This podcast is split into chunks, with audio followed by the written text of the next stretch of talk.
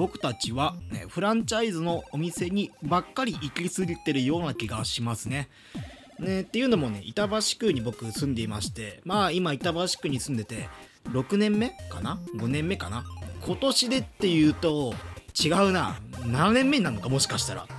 えだってそうだよね。大学18歳の時にここに上京するっていうことは18、19、20、21、22、23、24、25、8年目 ?7 か8年目？えそんなに経つの？東京に来て。ちょっとちょっと待って。今本題で喋ろうとしてることとこととは別にあのまさかこんなに時間経ってるんだってことにびっくりしてからちょっと待ってね。あの今気持ちをね落ち着かせてるから。よし。でえー、っとね何が言いたいかっていうとえーと、東京に来て8年間経ちましたよってことじゃなくて僕たちはあまりにもフランチャイズのお店に行き過ぎてるんだなっていうことをねちょっと言いに来ました。っていうのもねえー、と板橋区7年住んでまして。で行ったことないお店結構あるんですけれども行ったことないお店の中で個人経営のお店ってなかなか行かないなっていうことに気づきまして。あの駅前にありますえーと松屋なんていうのは僕あの週に3日ぐらい行ってるはずなんですよ。多い時ではね。多い時ではね週3日行ってましてで特にやばい松屋の朝定食が一番美味しいと思うんだよね。あのべあの朝のねエッグ定食400円。ソーセージエッグ定食かな。ソーセージ1本に目玉焼きキャベツの盛り合わせとあとお味噌汁と。で、まあ、好きな小鉢として牛丼か納豆か豆腐を選べるっていうその後ね朝ごはんあの白米もねついてますよみたいにそういうセット。これ400円なんですよ。これがねあまりにも優秀すぎて僕は土曜日か日曜日はどっちかは必ず行ってるぐらいにはこの松屋の朝定食好きなんですけれどもあのー、ちょっとねフランチャイズのお店ばっかり行き過ぎていて地元密着型っていうかあの地元の人がやってるようなお店ってなかなか行かないよねっていう話をしに行きました今日は。なんだろうね。なんでお店に行かないのかな。まあねあのー、一つはね入りにくさっていうのもあるよね。例えば鳥貴族とかそういうあのフランチャイズな居酒屋さんじゃなくて、まあ、地元の人がやってるような居酒屋さんっていうとちょっとね僕今24歳、まあ、今年25歳になるなるんですけれども25歳の僕じゃちょっと入りにくいかなっていうのがあるんですよねちょっと。その何ですか地元特有の常連さんばっかりで出来上がってるような空気感みたいな。そのお店の主人と常連さんの会話がすごく盛り上がっててすごい疎外感があるみたいなことをねあの味わってもないのにイメージ先行型でそういう風に思っちゃうみたいな。あとあのー、やっぱあのー、フランチャイズっていうと工場で大量生産してるんで安いんですよね。うん何もかも。安いんですけどやっぱ地元にそのね地元の居酒屋さんだと高くなっちゃうのかなっていうこれまでイメージ先行型ですよ。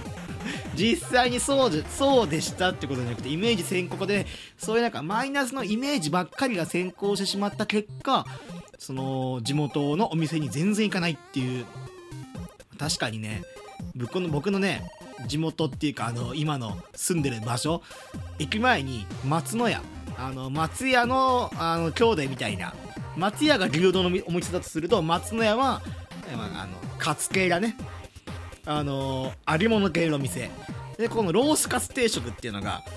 松の屋だとほんとなんかキャンペーン中ですとかあると定食500円でロースカツ定食食べれちゃうんですよ。そうなっちゃうと1000円出して地元地元のあのフランチャイズじゃないあのカツ丼屋に行くかって言われたらなかなか行かない。仮に1000円出してじゃああのえーと、ロースカツ食べに行こうかと思ったら僕和光さん行くし。あの松の屋の1個ワンランク上のえー、と和光さんとかサボテンとかねそっちに行っちゃうみたいな。またなんかの1個上の階級のフランチャイズのお店に行くよねっていう話をねまあしたいんですけれどもまあねあの板橋なんて2018年になって明日にはあのダムの底に沈む運命にあるんで、まあ、別にさどうでもいいんですけれども。っていうかまああの明けましておめでとうございます。はい。あのー、今日僕家帰る途中にそんなことを思っちゃいましてね。なかなかフランチャイズのお店以外のところに行かないなっていうところ。ねあの思っちゃったりとかしちゃったんで今これ話しちゃうんですけれども別に今日の話と何も関係ないっていう、えー、別にいいんです。もう板橋なんてもう明日明日もアトランティスの謎のように一番下の地下の海底までね沈むんで板橋ごと丸ごとね板橋の全住民がもうアトランティスのもう海底で過ごすことにはなるんでなるんで別にいいんですけれどもでそういうことじゃないんですあのー、2018年明けましたおめでとうございますとこんなねあのー、5分ちょっとわけのわからない話してきましたけれども新年の挨拶をしに参りましたフランチャイズの話をしに来たんじゃありませんとえー、2018年になりまして、まあ、もう5日ぐらい経ったのかな。皆さん、えー、正月、どう過ごしたのでしょうか。僕はね、えっ、ー、と、お正月、実家に帰ってました。はい。あの、兵庫県の姫路市ね。あの、姫路城が近くに見えるところに住んでいます。まあ、あの姫路もね、僕が新幹線で出発した直後に、あの、ダムの底にまた沈んだんで、今日のね、今週の僕の好きなフレーズは、えー、ダムの底に沈むっていうフレーズが好きなので、まあ、まあ随所随所にあのー、このフレーズを盛り込んでいこうと思うんですけれども、えー、姫路行きまして、で、あのー、実家帰るのもね、どうしてもね、1年に1回になっちゃうんですよね。あのまあ、忙しいんで、社会人なんで。夏休みとかね、あるんですけれども、うん、まあ、なんか夏はイベントとか多いし、なかなか帰れないなとなると、やっぱその正月っていうと、どどっかねあの静かな雰囲気もあるんで、まあ、その時に帰ろうってことにしてるんでで、まあ、1年に1回まあまあ1年ぶりですよ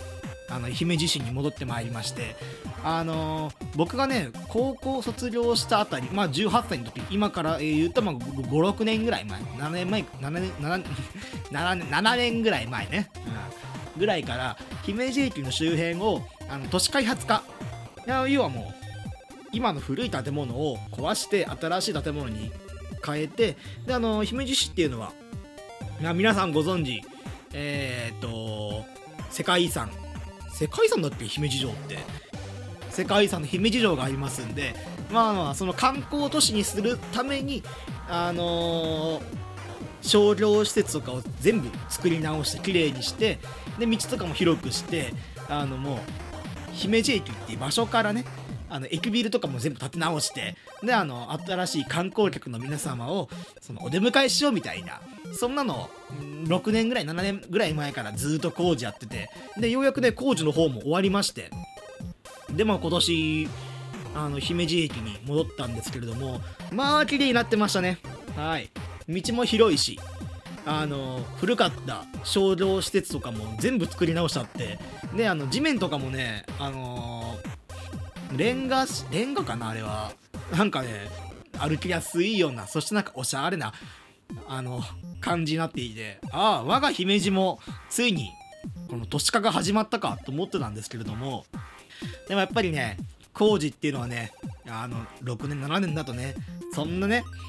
あの広範囲できませんよ。ちっちゃなところから始めていこう。姫路駅周辺、えー、徒歩 50m ぐらいのとこから始めていこうとかねそういうレベルなのでちょっとね5分10分ぐらい歩くとあの、僕も帰省の際に姫路駅に降りてそっからひどい家族ですよ。あの妹はあの忘年会に友達と忘年会に行っています。父親は仕事をしています。母親はえー、えー、なんかその運動施設っていうかあのー、コナミだね。スポーツ施設。あれなんて言うんだっけ？まあいいや。そういう施設に行っています。でじいさんばあさんは今日僕帰ってくること知りませんみたいな。なんで向山なしにお前は歩いて帰ってこいっていうことを告げられてひどい家族ですよ本当に。なんであの姫路駅から歩いて帰ってたんですけれどもあの都市開発化が終わったって言ったんですけれどもやっぱりねあの巣鴨城になってました、えー、山手線の巣鴨駅。これよりもねかなり2倍のいいような形になったんですけれどもでもね 100m も歩くとあの巣鴨以下っていうかなどこら辺かな？あの東京の駅で言うとどの辺と同じぐらいかな？あのー、高田の馬場。高田の馬場だとちょっと大きすぎるな。だから山手線だとうぐいす谷みたいなところ？かな、うん、100m ぐらい歩くと昔はねなんかもっとあのー、そういう風俗街とかあったような気がしたんだけどね。姫路って。なんかね数減ってて。まあ風俗街っていうよりかはもうどっちかっていうとスナック。昔のカラオケスナックとかあのママさんがいてみたいな。そういうスナックとかがねあれはね潰れてないのよ。なんかお客さんいんのかなって思いつつね歩いてて。ねあの巣鴨以上になったところと相変わらず巣鴨以下の姫路をね見まして思ったのがあの新しくできた建物姫路の横文字が多いんですよね。しかも和製英語じゃなくてなんか英語和製英語でもないフランス語イタリア語みたいな。あピオレとかね、えー、あとはテラッソとかね。これは今姫路にできた新しい商業施設の名前なんですけれども何それみたいな。アトレみたいなものみたいな。ただねやっぱ田舎者がねつけるんでね。あの多分誰もねテラストもピオレも何の意味かはね僕もよく分かってないっていう。えー、えー、っとそんな地元帰りですね。でおとんがねこれ夏にも言った気がするんですよ去年の。おとんがポケモン GO にめちゃくちゃハマってるって話してて。でまだやってんのかなと思ったら相変わらずやってて。であのー、正月1月の1日かな？元旦ですよ。元旦のあのー、午後3時ぐらいですかね。急にね僕を車に乗せてあのー、もともとねちょっと親父とは約束があって、まあ、そこのまあ、約束の、まあ、遊ぶ場所まで行くついでにちょっと寄りたい場所があるから寄っていいかって言われて車でブーンと動かせてで、まあ、10分15分ぐらい走らせてどこ行くのかなと思ったら図書館。図書館なんだけど別に1月1日って図書館やってないんですよ。別にあの今何か本借りてるわけでもないって言ってたんで何しに行くんだろうと思ったらおもむろにねあの路上駐車してでちょっとあの用事済ませるから車で待っててもいいよって言われて。いやいやいやそこまでねなんかあのわあの理由も教えずに連れてこられたらちょっと気になるからついていくわって言ってついて行ってみたらあの図書館の前の広場あの図書館の前にある広場みたいなところにふらーっと携帯持って歩いていくんですよね。でなんかそこ見るとね特にねなんかイベントとかやってる様子もないんですけどあの自転車の自転車をあのから降りてスマホ持ってる人とかあと親子連れとかまああのその辺もねあの路上駐車したって言ったんですけど路上駐車もねその親父の親父の車1台だけじゃなくて56台いたんですよね。これなんだろうと思ったらあのポケモン GO のレードボスが始まるからちょっと待っといてって言われてあの詳しく説明聞いてみるとポケモン GO でレードボス今のグラードンがやってると。グラードンが姫路の図書館の前にいるからこの時間も決まってるらしいんですよレードボスっていうのが。それが15時から始まるらしいのでその15時はあのレードボスでグラードンが出るからお前との約束の前にまずグラードンを倒させてくれって言われてでグラードン倒しに姫路の図書館の前に行ってそしたらあの同じくスマホ持ってる人がいてまさかなと思ってあの散歩するふりしてそのその辺あのぶらつくふりして何気なく他の人のスマートフォン見たらその人その人たちもあのポケモン GO やっててポケモントレーナーばっかりでしたね。姫路。あの東京だとねもうねポケモントレーナーはねあの全員ダムの底に沈んだと思われてたんですけれどもあの姫路ではねまだ現役でポケモントレーナーいましたね。あの人口比率。あのポケモントレーナーをやっていない人口とやってる人口だと東京と姫路比べたら多分姫路の方がポケモントレーナーまだいるっていうね。でポケモントレーナーもねポケモントレーナーの高齢化が進んだのかな。ポケモン GO をやってるのがもう40代以上ぐらいしかいなくて あのその図書館の前で図書館の前の広場に現れたグラードンを倒すために集まったあの、レーダーボスを倒すために集まったその協力者たちそれもなんかねもう40超えてんだろっていうようなそんなポケモントレーナーの高齢化が進んでいてで確か夏あたりだと親父はね歩いてあのー、いろんなところ歩いて毎日歩いてあの家から仕事場まで歩いて15分ぐらいなのに朝5時ぐらいから家を出ていろんなところ歩いて回って3時間かけて職場に着くっていうようなもうその全部ポケモン GO でやるために。であのポケモン GO 専用の、あの、腕時計みたいなやつ。腕時計じゃないんだけどなんか。歩きスマホをさせないためにあの、スマホとその腕時計型のポケモン GO のストラップみたいなものを連動させて、ね、ポケモンが現れたよってなるとあのストラップの方に通知が入るみたいなそういうポケモン GO のストラップっていうのを去年 去年の夏やってたのが今見たらまだやっててでちょっと汚れてるみたいな。ああこいつ毎日使ってるって。こいつ毎日ポケモン GO のストラップをつけて外に歩いてるって。いうぐらいにはね親父のポケモン GO の好きさがね変わっていないっていう。で冬になって文明の利器を手に入れたのかあのレードボスみたいなもう時間制限が決まってるものに関してはわざわざ車をね動かしてレードボスを倒しにあの車を動かすみたいな。もうお前が一番ポケモン好きだわっていう。今このねあのポケモン 3DS 版で最新作出たのかな。あのー、僕もちょっとねもうナンバリングタイトルまでは覚えてないんだけれども新しいポケモン出てただし、あの、親父やってないんだけど、やってないんだけど、お前の方がポケモン好きだろっていうようなことをね、ついつい思っちゃいましたね。そんなね、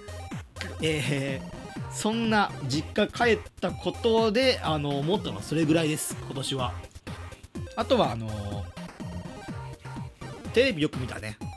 やっぱあのネットが、ネット環境ないんで、テレビ見るぐらいしかないんですよね、やることが。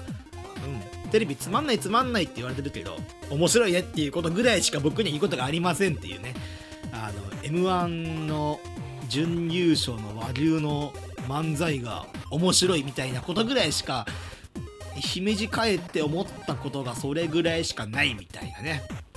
ねえ。だからまあダムの底に沈んじゃうんですけどね、姫路市が。うん、アトランティス謎っていうことで、姫路城ごとも海底の底に沈んで、で姫路城の中に宝物があるからそれを見つけるためにダイバー集団が集まってみたいな。でそこから始まるディオ第3部みたいなね、えー、ジョジョの第3部が始まるみたいな。そんなわけで、えー、オープニングワーク以上です。2018年。何？最後。どうした、えー、2018年、えー、面白くなければゲームじゃない、えー、今年もよろしくお願いしますと。皆様にとっていい年でありますようにっていう風になると、え終わりみたいな感じになるんですけれども、えジングル挟んでまだまだやっていきたいと思います。よろしくお願いします。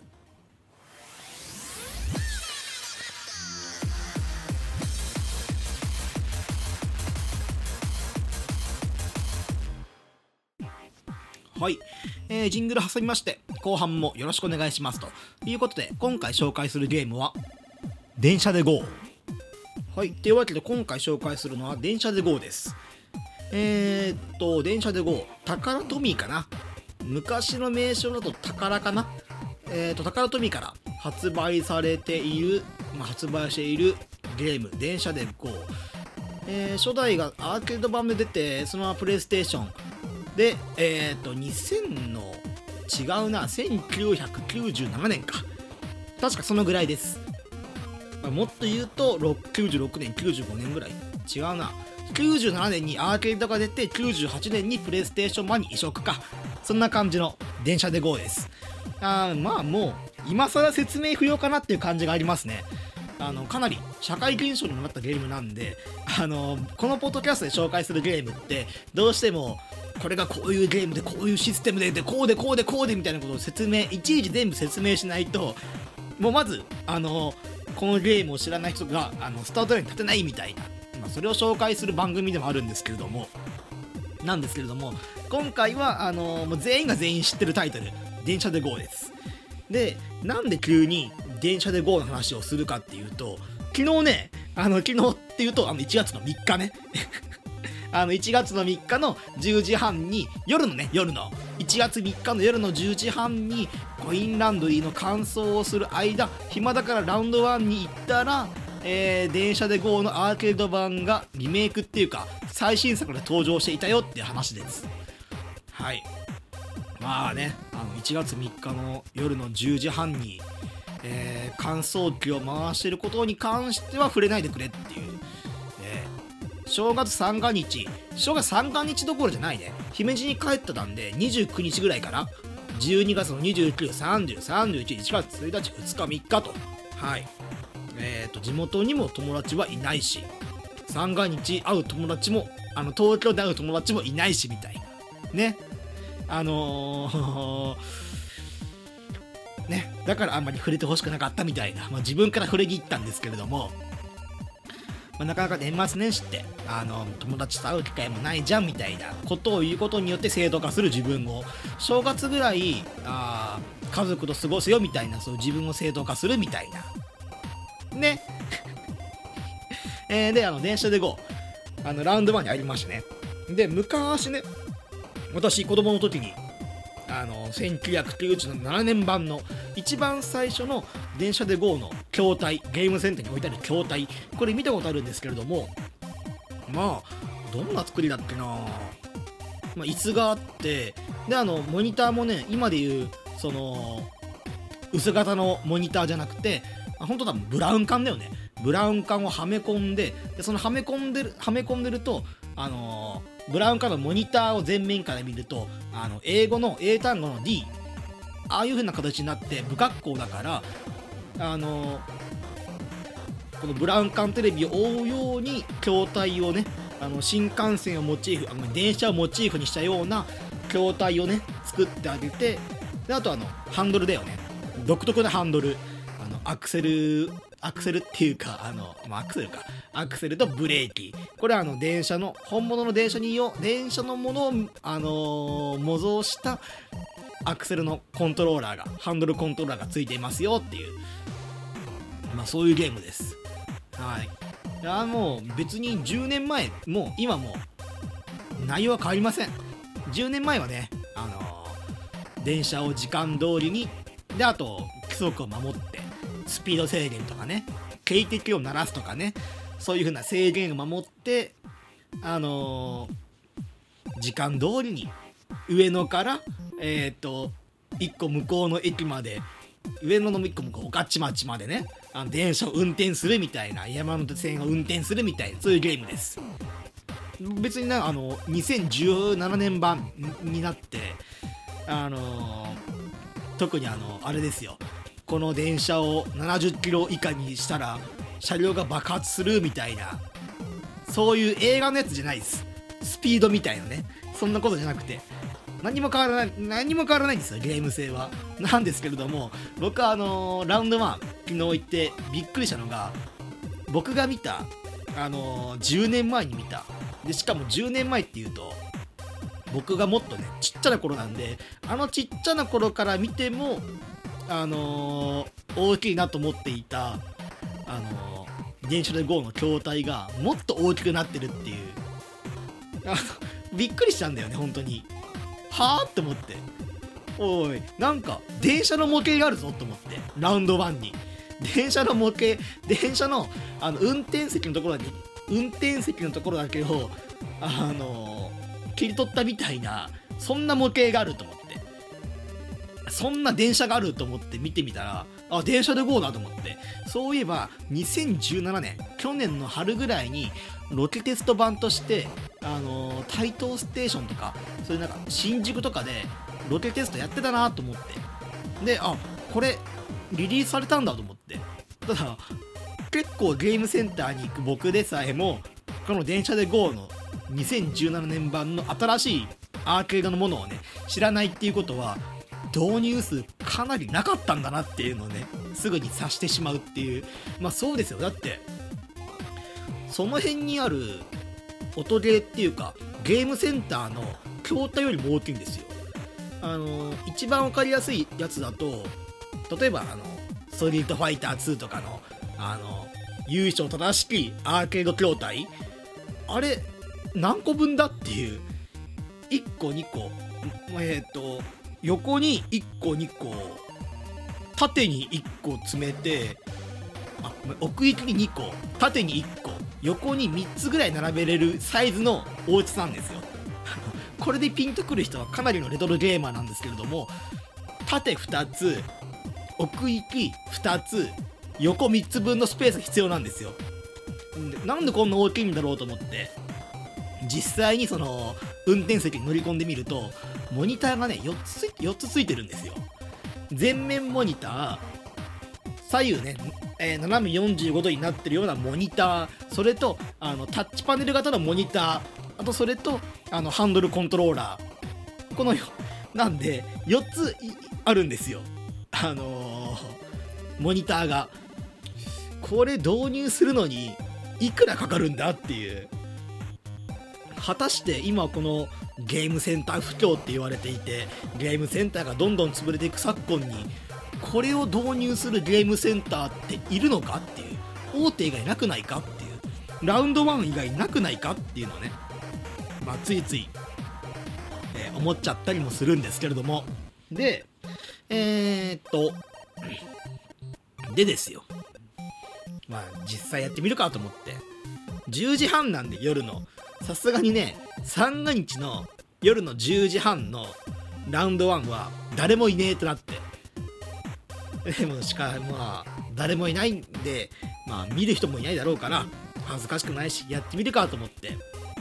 でその運転席乗り込んで。であの運転席乗り込んでね誰もいないはずなんだけど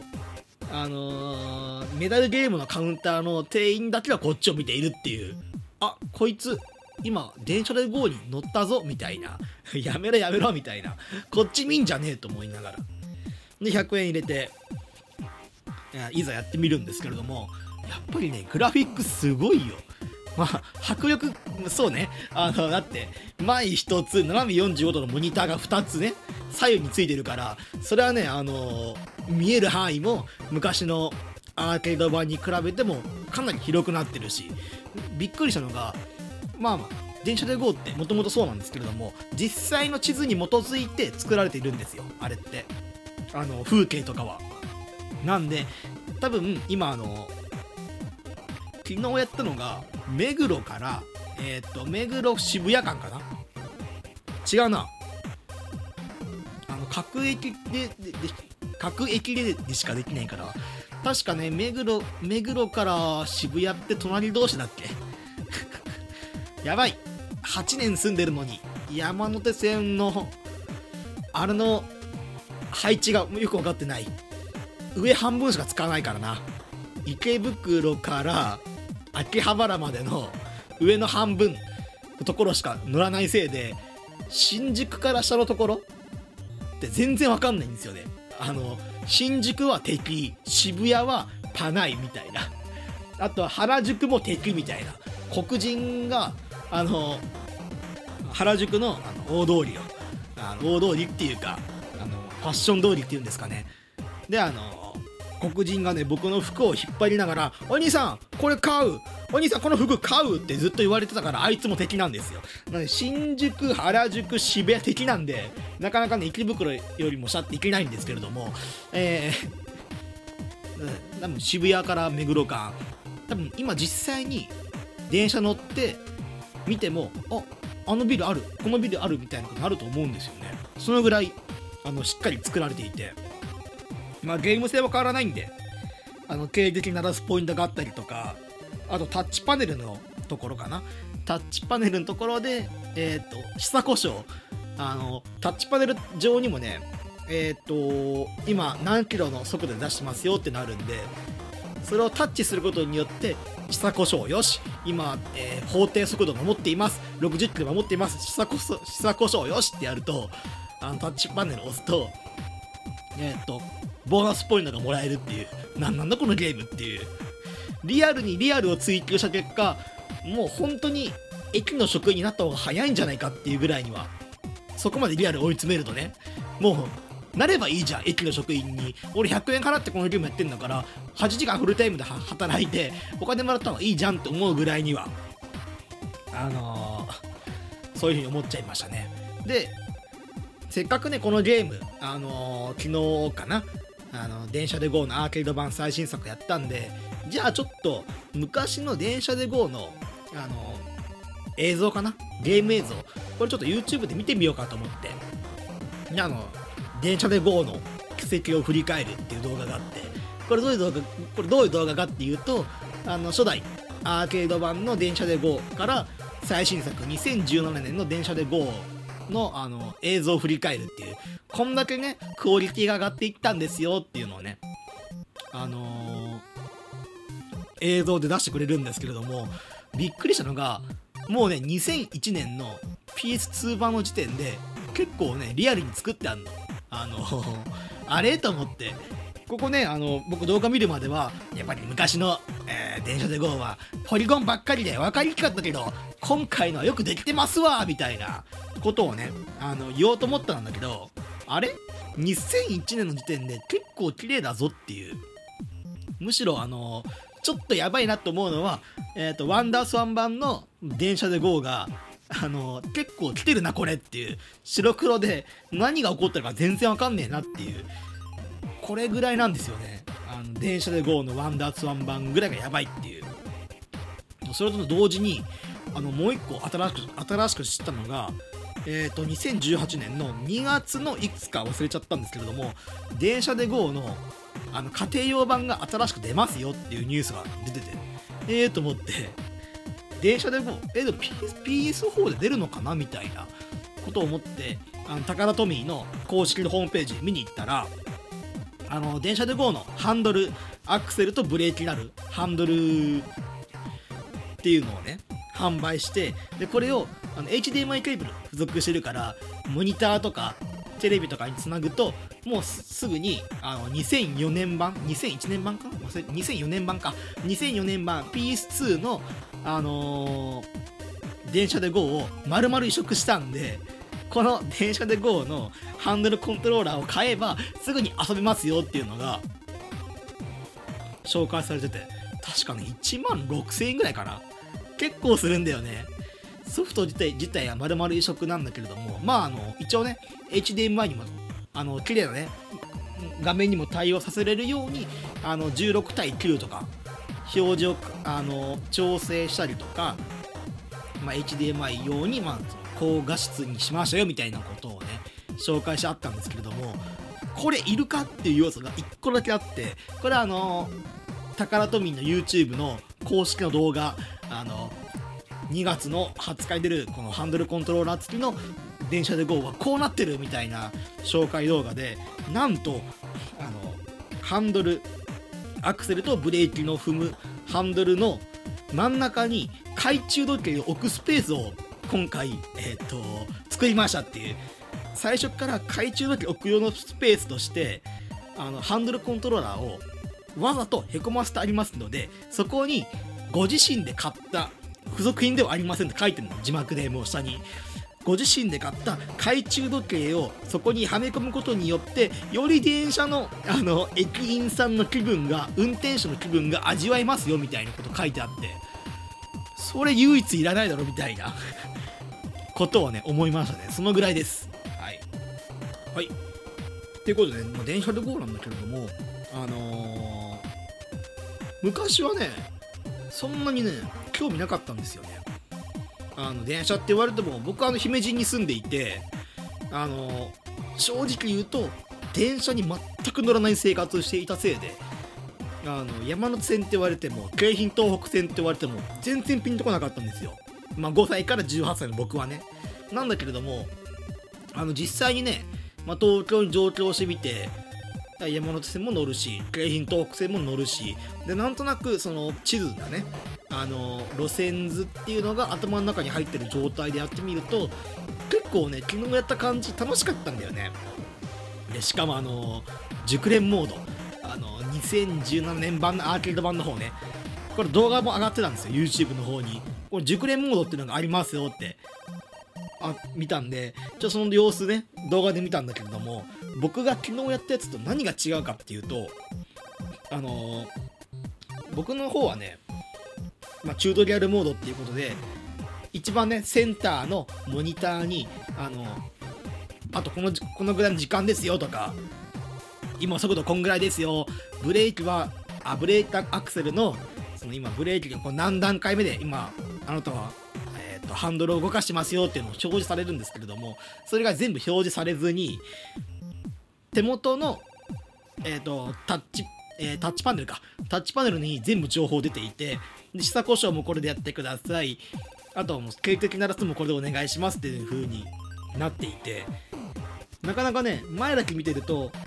全然あのいつの間にか速度超過してるからちゃんと下のタッチパネルを見ながらあちょっと今速度速いからブレーキかけようかみたいなこともやりつつでえっ、といろんな情報を見つつみたいな。いやだからそこまでリアルにするならもう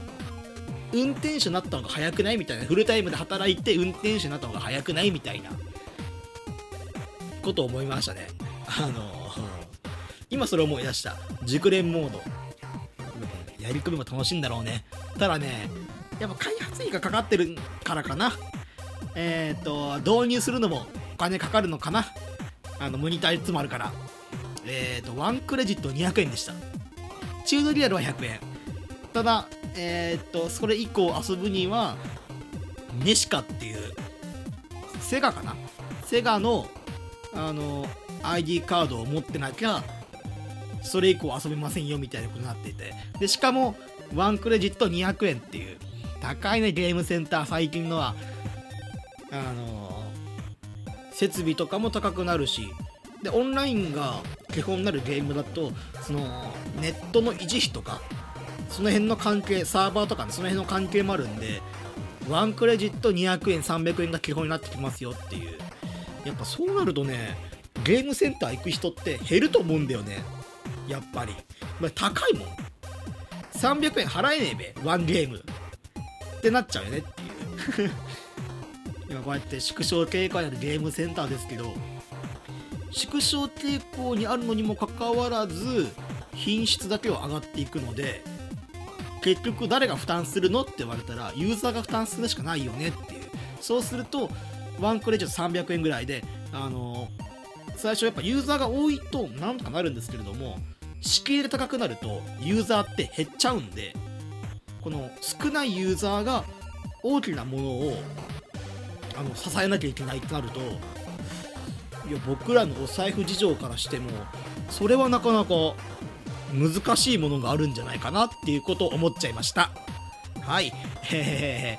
ー、急な批判で終わりたいと思います。面白くなければゲームじゃない、ポッドキャストやっております。あ、ポッドですね。ツイッターやっております。P が面白い。PODCAST アンダーバー GME。PODCAST アンダーバー GME。面白くなければゲームじゃない。えー、ハッシュタグとかはあったはずなんですけれども、忘れてしまいました。というわけで、えーと、今回の録音の分が1月の6日か。1月の6日に配信分なんで、来週なんで1月の13日ぐらい、13か14土曜日か日曜日にまた新しいエピソード開けていきたいと思いますんでよろしくお願いしますと。いうことで、えー、ありがとうございました。お聞きいただきありがとうございました。これからも定期的にポッドキャストを投稿しようと考えています。拙い喋りですが購読していただけると幸いです。